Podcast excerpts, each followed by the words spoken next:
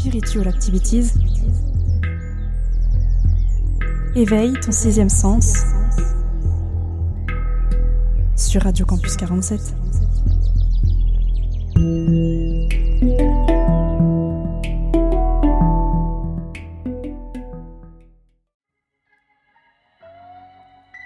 Salut tout le monde, c'est Elina au micro et aujourd'hui je vous retrouve pour un nouveau podcast de Spiritual Activities.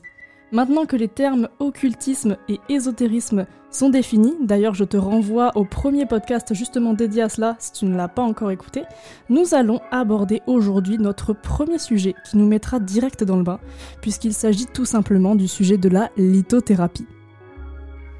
Alors la lithothérapie, qu'est-ce que c'est?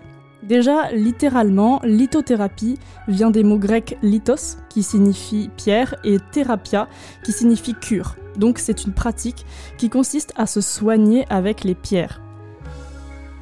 Les cristaux existent depuis toujours, depuis des milliards d'années, dès la formation de la Terre.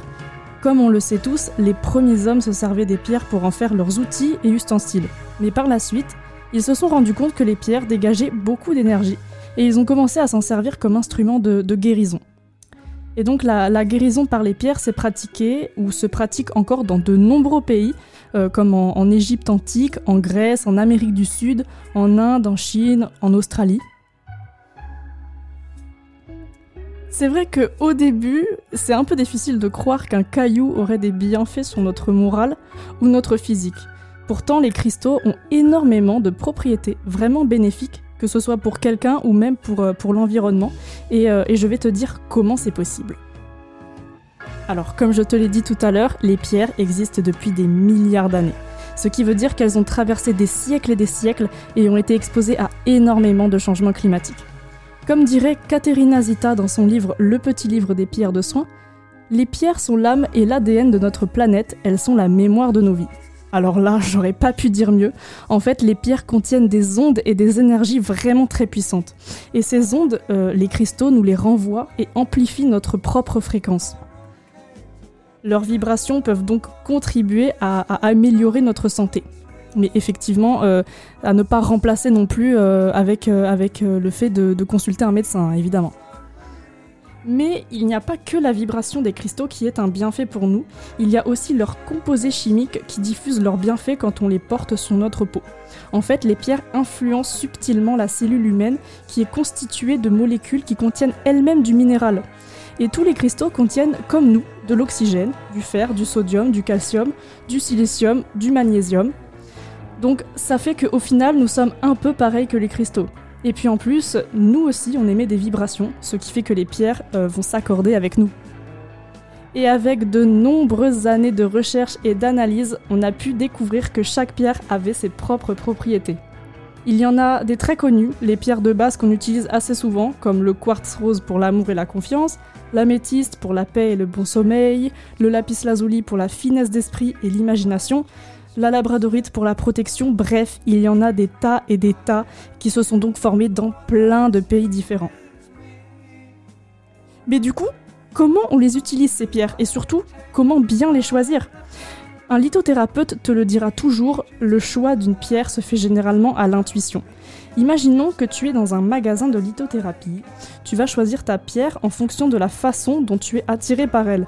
C'est vraiment propre à chacun. Celle qui t'attire le plus te, conviendra le mieux.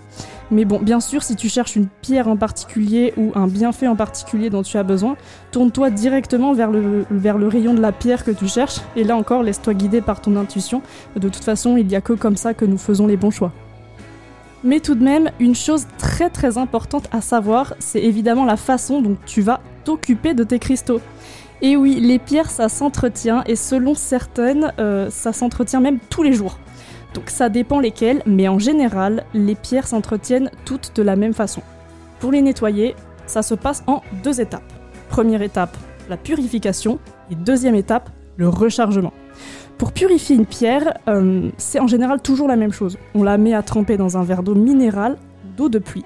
Attention, si tu décides de ne pas utiliser de l'eau de pluie, veille bien à ce que ton eau soit bien minérale, donc en bouteille, qui peut se trouver dans toutes les grandes surfaces, et ne surtout pas utiliser de l'eau du robinet parce qu'il y, a- dedans plein de mauvaises choses pour tes pierres et euh, notamment du calcaire. Moi, j'utilise tout simplement de l'eau de pluie que je récupère dans un seau dans mon jardin. Déjà, c'est gratuit, et puis en moins, euh, je sais qu'il n'y a pas de produits chimiques dedans dans mon eau. Voilà, c'est naturel, c'est c'est ce qu'il y a de mieux au final. Donc, une fois que tu as mis ta pierre euh, dans le verre d'eau, laisse-la tremper minimum 4 heures, voire même toute la nuit, dans un endroit de préférence sombre. Ensuite, une fois ta pierre purifiée, tu vas sortir ta pierre de l'eau et la mettre au soleil. La plupart des pierres demandent beaucoup de soleil, elles en ont vraiment bien besoin. Mais fais attention encore une fois, parce que pas toutes les pierres aiment le soleil, et donc certaines vont devoir être rechargées plutôt la nuit, donc euh, à la lumière de la lune. Mais tout ça, tu le verras directement sur place avec le vendeur, qui t'expliquera euh, comment s'en servir, et- etc. Et pour ce qui est de la façon dont tu les utilises, tu peux les porter en bijoux, notamment en pendentif ou en bracelet, ou alors euh, les mettre dans ta poche. J'aimerais te parler d'une dernière chose à laquelle il faut faire quand même très attention et qui est euh, très importante, c'est l'endroit où tu te procures tes pierres. C'est vrai que dans le milieu du spirituel, on peut malheureusement avoir très souvent affaire à des charlatans, donc les lieux où tu achètes tes pierres euh, est vraiment plus qu'important. Si tu es habitant d'Agen, je ne peux que te conseiller la boutique du bien-être qui se trouve euh, 127 boulevard de la République au centre-ville d'Agen. Les vendeuses de cette boutique sont vraiment des professionnels et savent vraiment de quoi elles parlent. Mais ensuite, euh, il y a une chose que je sais, c'est que la boutique du bien-être euh, se trouve dans euh, plusieurs, euh, plusieurs euh, départements en France, mais je ne sais plus trop lesquels. Je crois qu'il y a Osgore, mais en tout cas, Agen, je connais très très bien et sachez que les, les- vendeuses sont exceptionnelles. Et, euh, et puis, euh, quand tu rentres dans le magasin, tu le sens direct à l'ambiance que c'est vraiment un bon endroit, quoi. Mais c'est vrai que bah, il faut faire attention où on va chercher nos pierres et aussi faire attention à ce que les pierres soient pas des fausses et donc pas en plastique. Mais pour ça, il faut s'adresser à un professionnel pour, pour vérifier les, les pierres si vous avez un doute. Mais je sais personnellement que euh, pour reconnaître une vraie pierre, euh, on le sait grâce à, sa froideur. Euh, une pierre, c'est vraiment très froid.